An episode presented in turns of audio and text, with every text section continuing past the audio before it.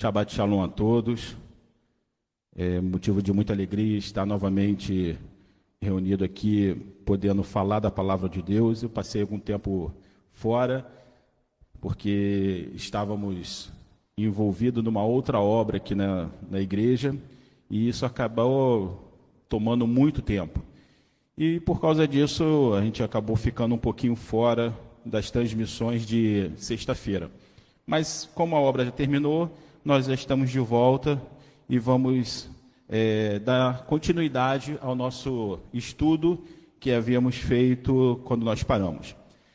A última, o último estudo que nós falamos foi sobre Moisés quando ele teve aquele, pro, aquele problema em Cádiz Barneia, é, onde acabou tendo que ficar 40 anos no deserto, até que toda aquela geração morresse.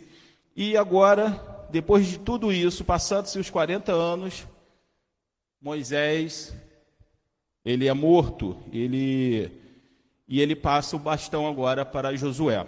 Vamos ler Josué, capítulo 1, de 1 a 5, para nós darmos início à palavra dessa noite. Depois que Moisés, servo do Senhor, morreu, o Senhor falou a Josué, filho de Nun, auxiliar de Moisés, dizendo: Moisés, meu servo está morto. Prepara-se agora e passe esse Jordão, você e todo esse povo, e entra na terra que eu vou dar aos filhos de Israel.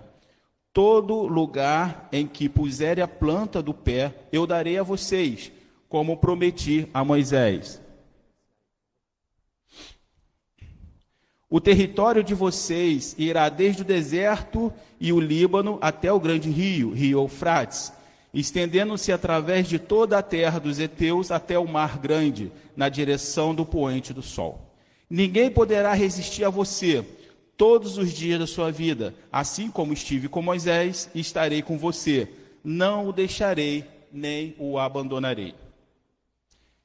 Eu gostaria de começar é, falando um pouco sobre a visão de liderança.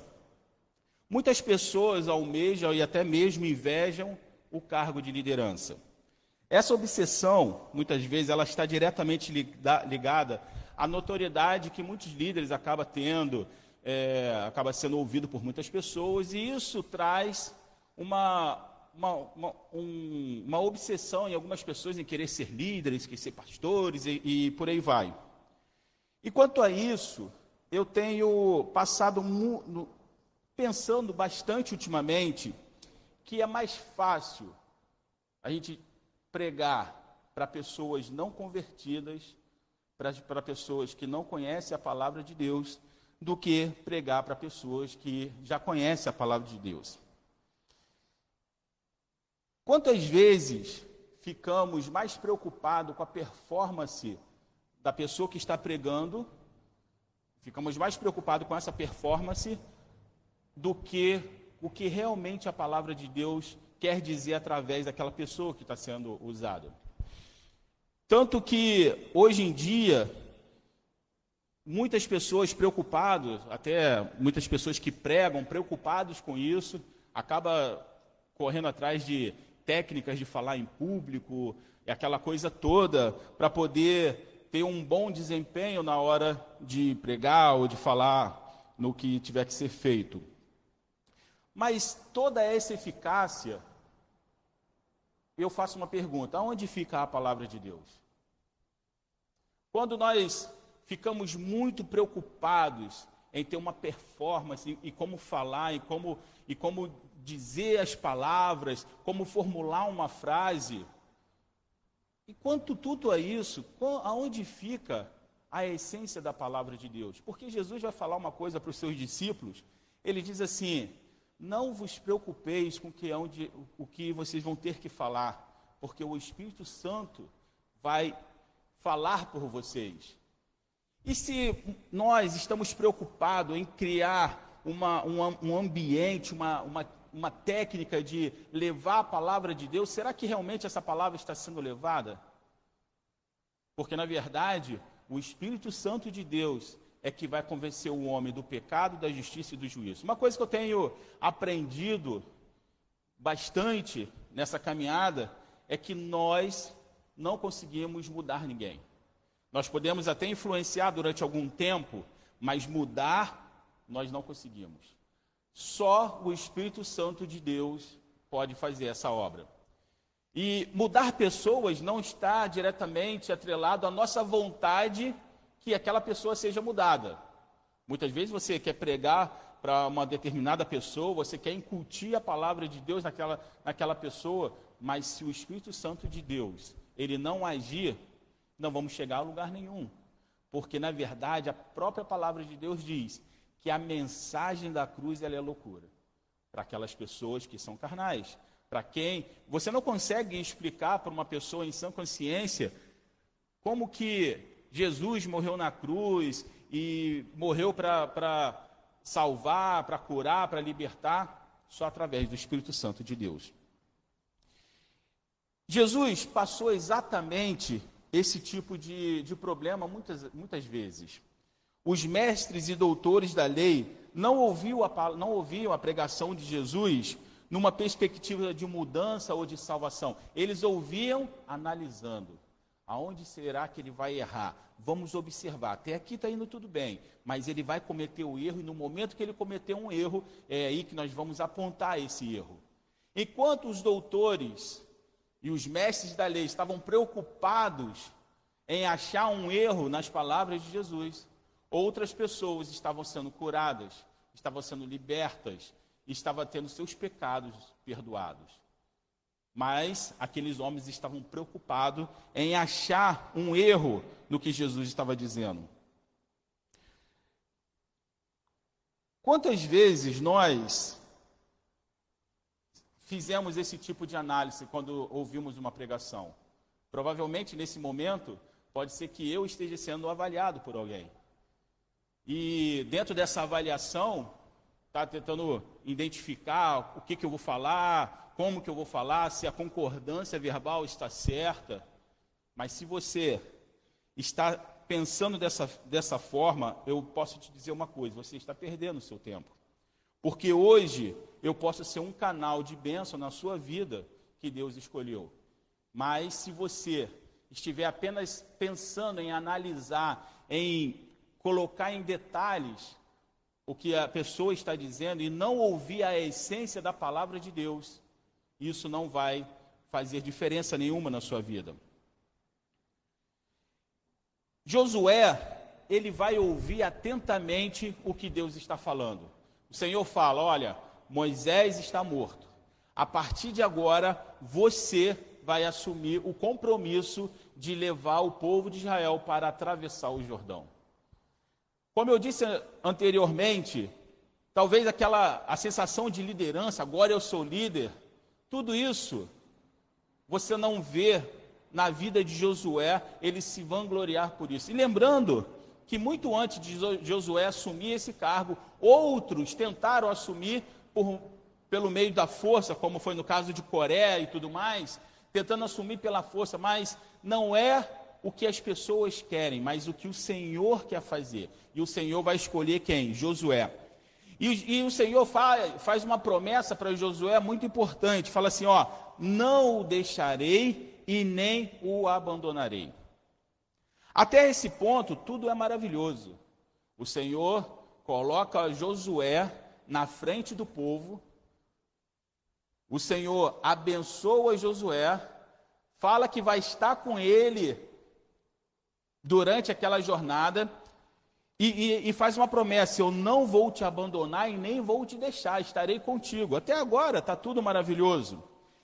Ninguém vai conseguir resistir a você, Josué. O Senhor fala: ninguém vai conseguir resistir a você. Até agora, maravilha. Deus está com ele, está tudo perfeito. Aqui chegamos a um ponto muito importante em que, a igreja de Cristo ela, ela permanece nos dias de hoje. A igreja recebeu um poder, como está escrito em 1 Pedro 2, de 9 a 10, que diz assim: mas vós sois gerações eleita, sacerdócio real e nação santa, o povo adquirido para que anuncieis as virtudes daquele que vos chamou das trevas para a maravilhosa luz. Vós, que em outro tempo não eras povo, mas agora sois povos de Deus, que não tinhais alcançado misericórdia, misericórdia, mas agora alcanceis misericórdia. Glória a Deus por essa palavra. A igreja ela foi plantada. A igreja ela cresceu e a igreja floriu. Mas infelizmente parou aí nas flores. Da mesma forma como Josué recebeu do Senhor uma incumbência de levar o povo a atravessar o Jordão, deu o poder a Josué de poder fazer isso e ser bem-sucedido. A igreja também ela recebeu esse poder.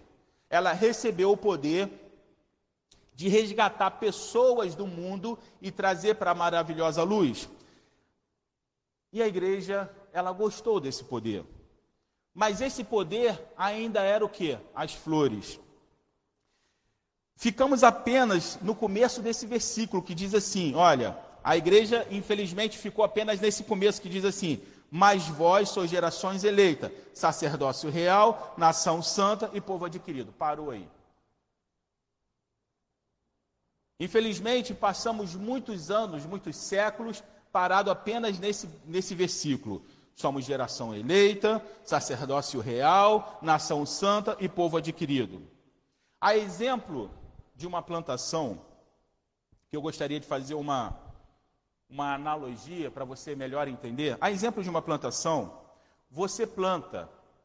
E é muito gratificante quando você planta uma semente e depois de algum tempo você vê aquele broto saindo de dentro da terra. Mas essa ainda, esse ainda não é o resultado final que você espera. Logo, aquela plantação começa a crescer. E é, é interessante porque você percebe é, esse crescimento dia após dia. Depois que começa a crescer, é impressionante. Um dia está num tamanzinho, quando você volta no dia seguinte, já está maior. E aquilo ali enche o seu coração de alegria. Mas ainda não é o resultado final. Depois de uma longa espera, você começa a ver os primeiros brotos. E, e isso também te chama atenção, porque agora você vê que alguma coisa está acontecendo. Ela já nasceu, ela já cresceu e agora ela começou a ter os brotos. Alguma coisa está acontecendo, mas ainda não é o resultado final. Desses botões surgem lindas flores. E por mais que as flores sejam bonitas, ainda não é o resultado final. E foi exatamente o que aconteceu com a igreja. Ela foi plantada, foi plantada por Jesus quando veio, escolheu lá os doze discípulos, a palavra foi plantada e ela começou a crescer. E não passou muito tempo, ela, ela nasce, não passou muito tempo, ela começa a crescer. E não passa muito tempo, começa a aparecer o quê? Alguns brotos naquela igreja. E algum tempo depois aparece o que? As flores. Só que as flores ainda não é o resultado final pelo qual o Senhor deu a missão à igreja. Porque as flores vai ser algo que vai chamar a atenção pela beleza, mas a flor em si, ela não tem o poder de continuar a espécie. É necessário que essas lindas flores comecem a murchar, para que no lugar das flores possa surgir os frutos. Interessante que quando você começa a trabalhar com a terra, você começa a ter essa noção. Eu não, não sabia exatamente como isso funcionava. Geralmente você vê as flores, depois vê os frutos, mas não sabe qual é o processo. Na verdade, o processo é bem simples. Vêm as flores e elas ficam bonitas, entra no seu auge, mas depois de um tempo elas começam a murchar. E no momento que elas começam a murchar, aonde aquelas pétalas ou aquela, aquela parte da flor começa a cair, dali começa a surgir um fruto. Mas infelizmente, nós gostamos ainda de ser a flor. Nós gostamos dos elogios, nós gostamos é, de, de ser aclamado, mas para que o fruto aconteça, é necessário que essa flor ela faça o quê? Ela murche, para que tenha o quê? Um fruto. Mas a flor não é o resultado final da missão. Você vai ver sua plantação, e nós temos uma plantação lá em cima de abóbora, que tem umas flores muito bonitas. Mas essas flores não é o resultado final do que nós esperamos. Nós esperamos o que? O fruto. As flores são bonitas, mas as flores não vai alimentar ninguém. É necessário que aquela flor ela murche e saia o que? Um fruto. O que Josué é, Josué era um novo líder, com a bênção e a proteção de Deus. E o que Josué falava era a vontade de Deus. A flor estava no auge da sua beleza. Josué, assim como a igreja, também foi plantado, porque ele, ele trabalhou do lado de Moisés, ele cresceu espiritualmente ao lado de Moisés, ele deu frutos, deu brotos, na verdade, começou a dar seus brotos, principalmente quando os doze espias vão espiar a terra, e apenas ele, Josué e Caleb, ficam do lado da palavra do Senhor, enquanto os outros dez ficam contra. Josué está crescendo. Agora Josué é escolhido para ser o líder daquele povo. Josué agora mostrou toda a sua beleza, sua flor. Mas esse ainda não é o resultado final de Josué. E continuando, Josué de 1, Josué 1, 6 a 9 diz assim: preste atenção bem nesse texto. Seja forte e corajoso, porque você fará este povo herdar a terra que, sob juramento, prometi dar aos, aos pais deles.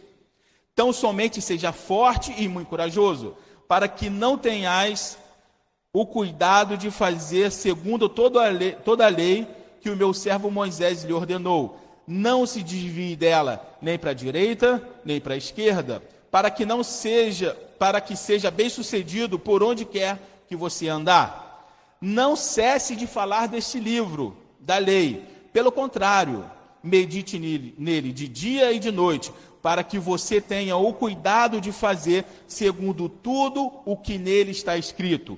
Então você prosperará e será bem-sucedido. Não foi isso que ordenei?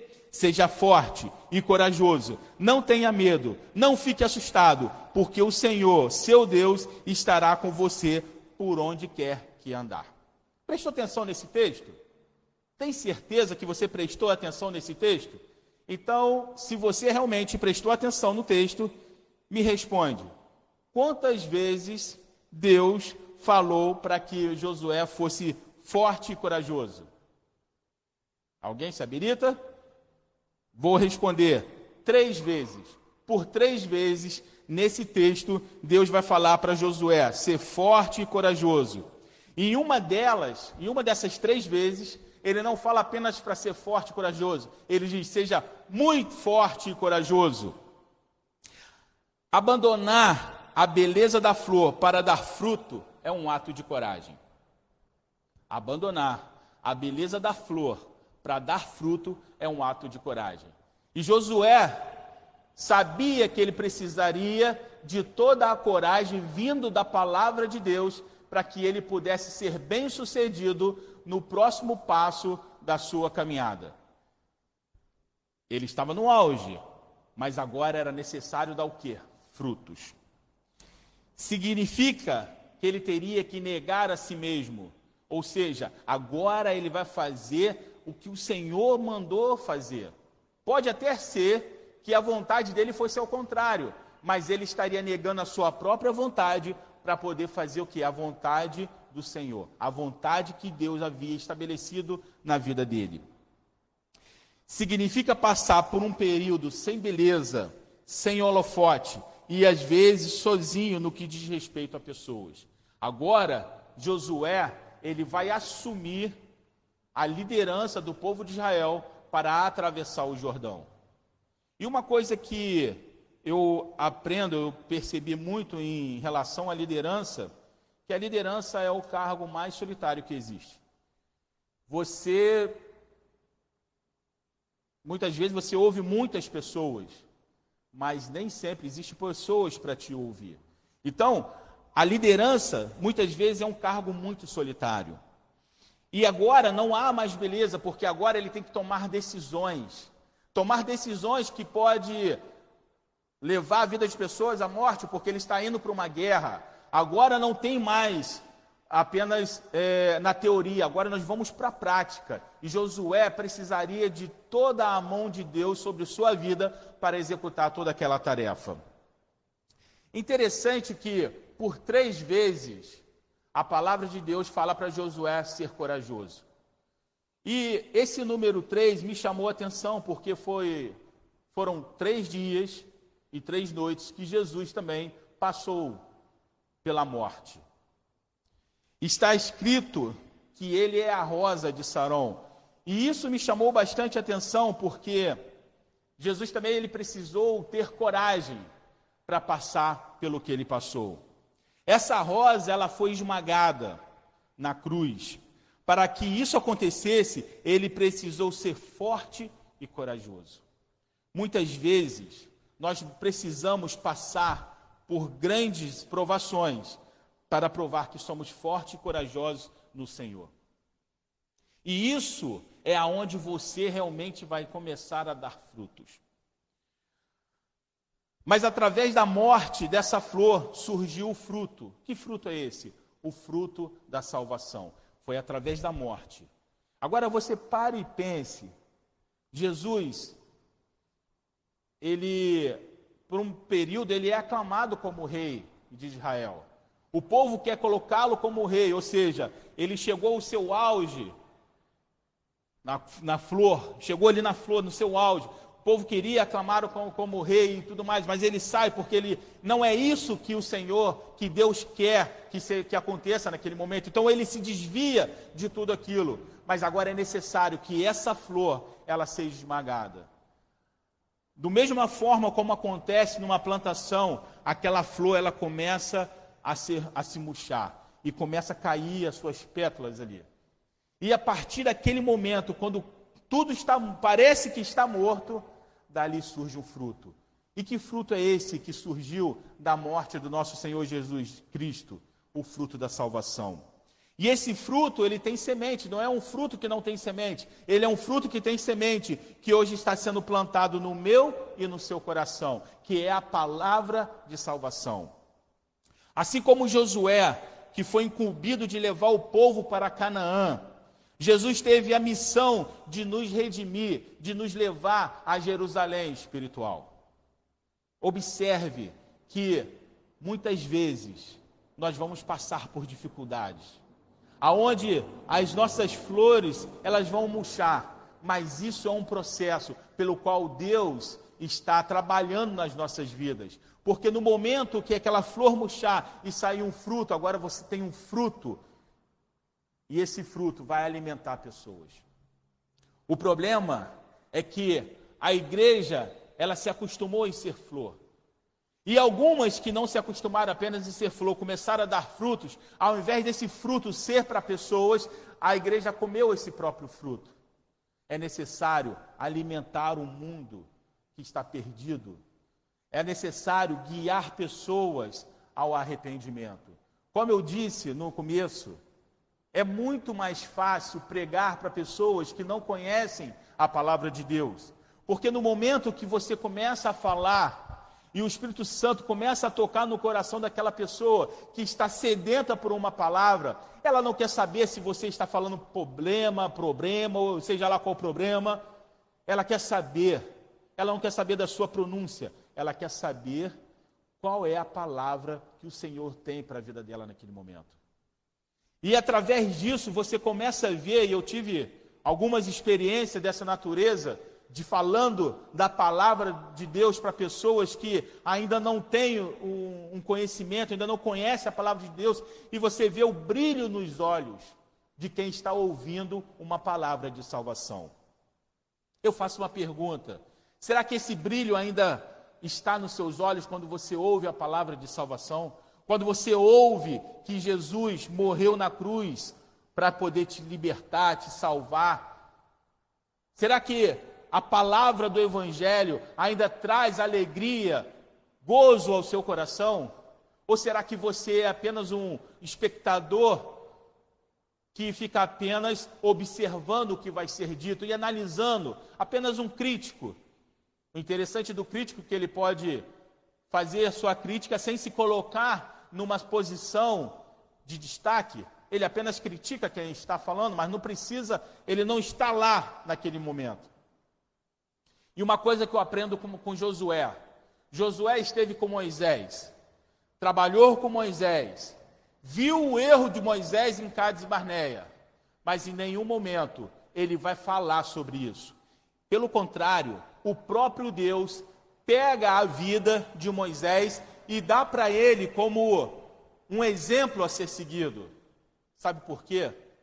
Porque ali a leitura que Josué fazia da vida de Moisés era a leitura da palavra de Deus. O homem, ele vai ser falho. Não procure perfeição em homem algum. Todos, sem exceção, um dia vai te decepcionar. Talvez você já se decepcionou com seu pai, com a sua mãe, com a sua esposa, com seu esposo, com seu filho. Enfim, todos um dia vão te decepcionar, porque somos homens falhos. O único que não vai te decepcionar é o Senhor Jesus. E quando você começa a olhar através de uma leitura do que a palavra de Deus diz, você para de ser crítico e você abre o seu coração. Sabe por quê? Nem eu, nem você, nem ninguém que possa estar ouvindo ou não ouvindo, nenhum de nós temos a revelação completa da palavra de Deus. Todos os dias nós aprendemos um pouquinho mais. Ninguém tem toda a revelação da palavra de Deus, porque se tivesse, a soberba entraria no coração. Alguns têm um conhecimento um pouco mais, outros têm um conhecimento um pouco menos, mas no final de tudo, o que se fala é da palavra de Deus. Tanto que Deus ele usa quem ele quer, como ele quer, da maneira como ele quer. Ele usou uma mula para falar. Ele usou um rei para abençoar, um rei que nem era de Israel para abençoar Israel. Ele cria situações para que a sua palavra seja estabelecida. Agora eu digo uma coisa para você: a palavra de Deus, ela nunca vai voltar vazia. E se ela não atingiu o seu coração, é porque você fechou o seu coração. É como aquela parábola que Jesus vai dizer sobre as sementes que uma é jogada na beira do caminho, outra é jogada numa, numa terra boa, outra é jogada entre espinhos. A culpa não é da semente, porque a semente ela é boa. A culpa é do coração que recebe essa semente. O seu coração pode ser um coração de muitos espinhos. Não, vamos colocar essa palavra à prova aqui. Vamos ver se ela vai se resistir ao que tenho no meu coração, meu irmão. Aprenda uma coisa: Deus não, não precisa provar nada para você. Tudo que ele tinha que fazer, ele já fez, que foi morrer por mim e por você. Agora, existe outras que vai cair na beira do caminho. É aquela palavra que você ouve, ouve, ouve, mas não passa, entra de um ouvido e sai do outro. Por quê? Porque a palavra, ela já não te traz mais interesse. Você não tem o interesse de ouvir. Você ouve, tá? Estou ouvindo, mas eu não tenho interesse. É diferente quando você escuta algo que te interessa. Já percebeu quando você se interessa por alguma coisa e alguém está falando e você começa a questionar, a perguntar, mas e assim? E assado? Isso é quando você tem interesse. Mas se você não tem interesse, você começa uma conversa e torcendo para acabar logo, para terminar logo aquilo ali, para você estar, estar liberado. Parece até aluno da, da quinta série ouvindo aula de matemática. Tomara que isso acabe logo, que eu não aguento mais isso. Essa é a semente que vai cair na beira do caminho. Mas existe a semente que vai cair numa terra boa. E essa terra boa, ela vai acolher essa semente. E essa semente, ela vai germinar, vai criar raiz e vai dar flores, mas depois vai dar frutos. E olha só o que diz em Oséias, porque, na verdade, é, nós conhecemos a, a árvore pelo seu fruto, na é verdade. Se você gosta de banana, se você vai chegar perto de uma bananeira, você vai comer. Mas se você não gosta, ah, é bananeira, não, eu vou chegar lá, não gosto de banana. Então você conhece a árvore pelo seu fruto. Em Oséias 10, 12 diz assim: Então eu disse: semeie a justiça e colham misericórdia. Semeie a justiça. para que você colha misericórdia. O que o homem plantar, isso ele vai colher. O Senhor está dando uma sugestão: semei a justiça e colhe misericórdia. Lavrem o campo não cultivado, porque é tempo de buscar o Senhor, até que ele venha e chova a justiça sobre vocês. Mas preste atenção. Esse texto, ele pode ser uma bênção, como pode ser uma maldição. Porque chover justiça sobre alguém significa a justiça de Deus. Para o ímpio, a justiça de Deus, ela é ruim. Mas para o temente ao Senhor, a justiça de Deus é boa. Então, qual é a terra que essa semente vai brotar? E, qual, e, e essa chuva de justiça, ela vai ser bênção ou vai ser maldição na sua vida? É algo que nós precisamos realmente perceber, Senhor, o que que precisa ser melhorado na minha vida? O que que quais são as arestas que precisa ser cortada, aparada? O que que eu preciso fazer para que realmente quando o Senhor descer sua chuva de justiça, seja algo de bom para a minha vida? Josué, ele aceita a incumbência de atravessar o Jordão. E a primeira coisa que ele faz, ele manda fazer uma verificação em todo o arraial, para que, para que todos realmente estivessem com seus corações em fazer a vontade do Senhor. A vida de Josué é algo que a gente vai falar sobre ele um pouco mais nas outras semanas. Mas Josué, ele vai ser abençoado porque ele temia ao Senhor. Ele ouvia a voz de Deus. E nós, por que não somos abençoados? Será que não estamos ouvindo a voz do Senhor? Porque o Senhor, ele diz: semei justiça para que colha misericórdia. Porque é tempo de buscar ao Senhor, até que ele venha e chova a chuva de justiça sobre nós. Que o Senhor possa nos abençoar e que essa palavra possa estar sendo ministrada no nosso coração. Amém? Shabbat Shalom a todos.